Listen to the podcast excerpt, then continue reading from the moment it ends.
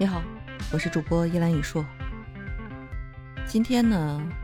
我们来谈一谈从运营的角度去看招聘的闭环管理。为什么要提到说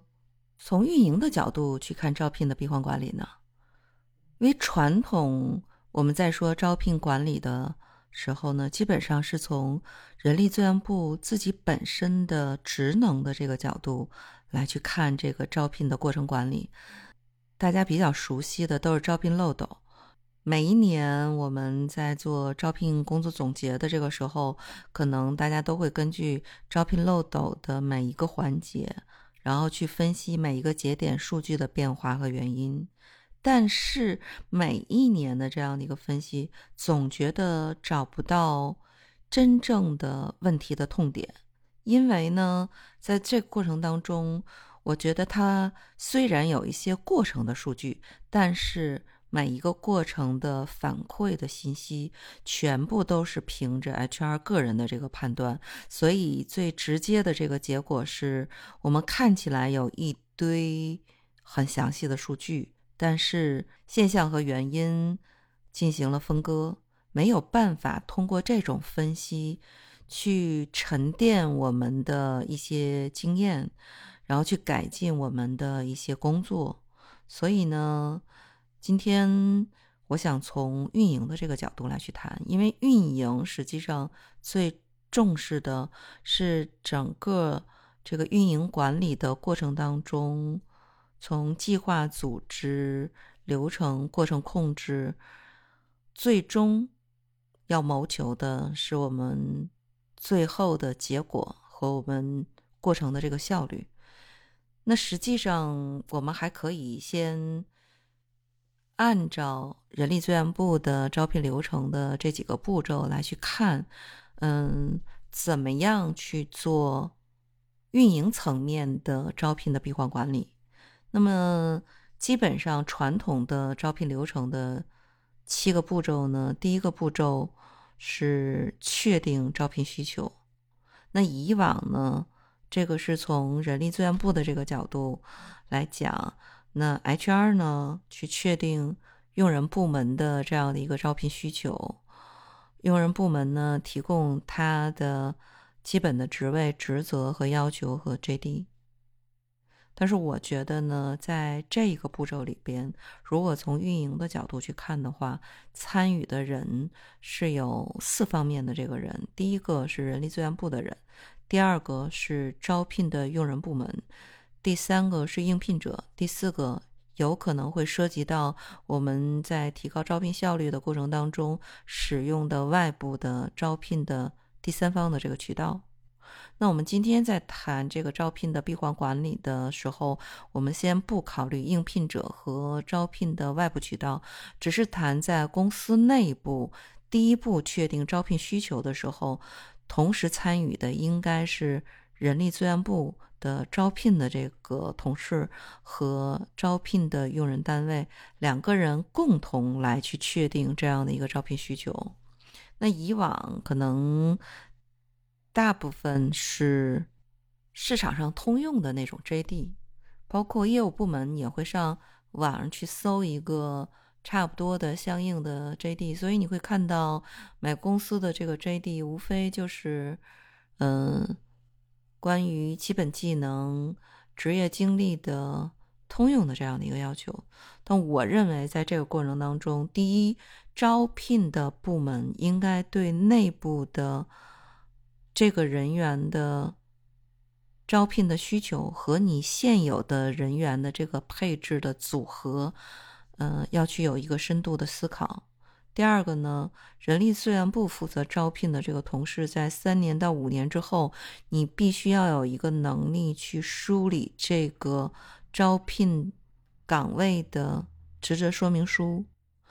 如果你有这样的一个梳理。岗位职责说明书，并且完整的呈现了之后，你对招聘这个岗位的 JD 的需求就会有一个深刻的理解。无论是他的硬件的这个技能，还是他的软素质能力，你在招聘的过程当中，你会驾轻就熟。第二步呢，就是去寻访这个合适的人才去搜这个简历。我希望呢，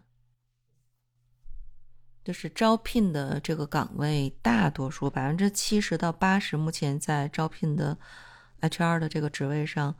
大多都是一种收集者、收集信息和传递者的这样的一个角色，要么就等着主动投递简历的人投递过来。但是投递简历的那些人的这个质量非常非常的差，你可能要百里挑一才能遇到一个合适的。但同样的呢，也是要成为一个类似于像内部猎头的那样的一个角色，要主动的去出击。主动的出击不仅仅是通过这种招聘网站，同样的也要做好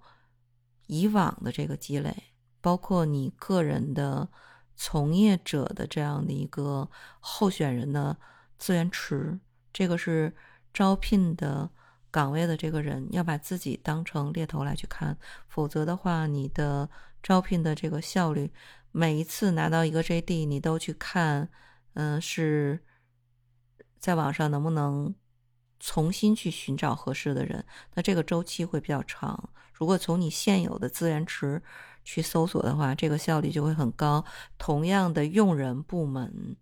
也要通过自己的这个圈子去寻访更合适的内部推介的这种人。实际上，内部推介的成功的效率会更高。所以，从运营效效率的这个角度来讲，中高级甚至高级的这个人才，通过行业里边的内部推荐寻访，效率会更高。初中级的通过招聘的岗位，日常招聘的这个效率和速度是能够满足用人单位日常需求的。那么第三个阶段呢，去怎么去识别合适的这个人选？就如果我们的招聘专员能够操作这个招聘岗位的辞职说明书的梳理和描写的话。我相信他对寻访合适的这个人选心里会非常的笃定。同样，招聘的这个用人部门对于招聘的这样的一个人选，初中高级，他应该达到一个什么样的级别？他承担什么样的这个职责？和现有的这个人员能力的这个匹配，如果想得非常清楚的话，那么在后边做抉择的时候。也会非常的迅速去做一个判断，往往都是走一个人填一个坑，并没有所有的人才的这个盘点做一个最佳的这样的一个配比，所以导致在用人部门去识别合适人选的时候，迟迟不能做一个正确的一个决定。第四步，你怎么去吸引说服这个人选？我觉得基本上我们。看到了合适的这个人选的时候，会谈我们的这样的一个岗位机会。但我觉得招聘的这个专员应该更多的去了解我们的业务背景，比如说，嗯，业务部门为什么要用这样的一个人？他承担的这个角色和职责是什么？然后他未来发展的这个成长的空间是什么？和他共同合作的这个团队整体的这样的一个。文化氛围是什么？那用人部门这边的这个面试官，实际上在整个的这个面试过程当中，用人部门的面试官他所有的这个礼仪、所有的这个谈吐，包括他对行业和技术的这个理解，所有的这些细节，都是吸引候选人的一个基础。如果你真的是非常非常的招聘紧急的话，就不会因为任务的这个紧张排不开时间而随意调换和应聘者的这样的一个面试预约的时间，然后甚至在整个的这个面试过程当中表现的非常的冷漠或者是疏离，这个让面试者对这个公司，呃，认知从面试官这个第一面开始。就已经丧失了信心，所以这个过程是面试官要注意的。在最后面试三面，或者是甚至到最高级别的这个四面的时候，我觉得更多的是用自己公司。本身的这样的一个优势，包括你这个岗位带给他的吸引力，不仅仅是薪酬的吸引力。我觉得谈钱会特别的苍白，无论是大厂、小厂、大企业、小企业、初创的企业，如果你只谈钱，这个人其实是不能长久的。没有钱是万万不能的，但只有钱也是不行。你未来持续穷到只有钱去激励你的员工，是一个非常失败的一个企业。第五呢，是安排合适的这个候选人，然后去接受这样的一个面试。这个过程当中，我认为就是招聘专员一定要把控整个面试流程的这个时间衔接，是不是能够。非常的紧凑，因为时间衔接，尤其是三四五招聘高峰期的时候，时间衔接的好，我们给的 offer 快，那就可能会更快的让候选人做一个决定。同样的呢，就是用人单位的面试官也必须要在每一次面试之后立刻给出面试的这样的一个决定，否则的话，后边会有很多。很多的这个变数，就是等于说，如果我们在每一个招聘流程的这个把控，无论是人力还是用人部门，嗯，我们中间决策的这个速度缓慢的话，那招聘的周期拉得很长，变数就会越多。那应试者实际上他会有很多很多，尤其是优秀的。应试者他可能会有很多选择的机会，你可能就会错失一个人才。实际上，看好的人一定要稳准狠，而稳准狠去抢人，一定不是招聘专员的主要职责。在这个过程当中，用人部门的快速决策才是能够直接决定我们招聘结果和效率的主要因素。所以，一线的用人单位的。负责人有签批权限的这样的一个领导，他是我们通常意义说的人力资源的第一负责人。那么第六个，整个 offer 的这个谈判中间可能会有很多很多的这个技巧，但最重要的是，我们哪怕被候选人去拒绝了这个 offer，我都建议说，从长期运营的这个角度来讲。人力资源部负责招聘的同事要持续的跟踪有意向的候选人，因为每一个人拿到这个 offer 或者是拒绝 offer，他都会有他自己当时当地的各种因素叠加之后的一种选择。那今天他做这样的一个选择，并不代表明天他仍然做同样的一个选择。所以持续的跟踪我们认为的合格的这个候选人，把这个时间周期拉长到。一年、两年、三年，都是值得的。所以我觉得长期的去跟业界优秀的人去有一个持续的追踪和互动，它也是我们一个外部的资源池。这样的话，将来一旦我们的时机或者是我们的岗位能够有一个合适的这样的一个机会，双方一拍即合，效率就会分分钟的提高数十倍。发了 offer。人力资源部负责招聘的，也一直要跟踪到候选人入职为止，这个才算是人力资源部完成了他招聘的任务。因为真正的，无论你中间过程当中你多么曲折，你经历多少候选人的这样的一个拒绝，只要这个人没有入职，仍然。意味着说，用人部门的招聘需求，你并没有真正的满足他。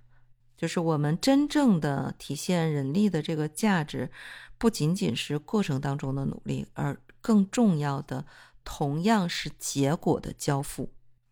第七步呢，嗯，就人员的这个入职，包括入职之后的跟进。就人员入职之后，嗯，安排新的这个。新员工的这个导师，招聘的专员也应该去保持一个紧密的联系，甚至包括跟踪到他试用期结束转正了。那这样子的话，可以把他呃人员的这种追踪工作，可以交付到人才发展部里边，嗯，其他模块的这个同事，包括我们后续的。核心人才库的这种储备，包括我们未来的岗位的职业培训，这个是由其他模块来去完成的。但是在招聘这个闭环的环节里边，应该是跟踪到三个月转正期满，这样子才能作为一个完整的招聘的一个闭环。同样。在招聘的闭环管理过程当中，用人单位在三个月之内也应该完成对新入职的这样的一个候选人，呃，三个月很认真的做一个考察。这个三个月的试用期，候选人去观察公司，同样公司也要严格的把关，去看我们的候选人是否合适，是否能够适应企业的未来发展。这个。是一个很重要的时间点，要充分利用好这三个月的试用期。那今天呢，就从运营的效率和结果来去谈我们招聘的闭环管理。招聘的闭环管理一定在内部来讲是人力资源部和用人的招聘单位共同协作来完成的，所以这个效率和结果也是两个部门。共同来承担的。今天的话题我们就聊到这儿。如果你有任何的问题，可以在音频下面留言。如果你觉得这条节目对你有所启发和帮助，也请你不要忘了点赞、转发，让更多的人听到这样的一个声音。我们下次见。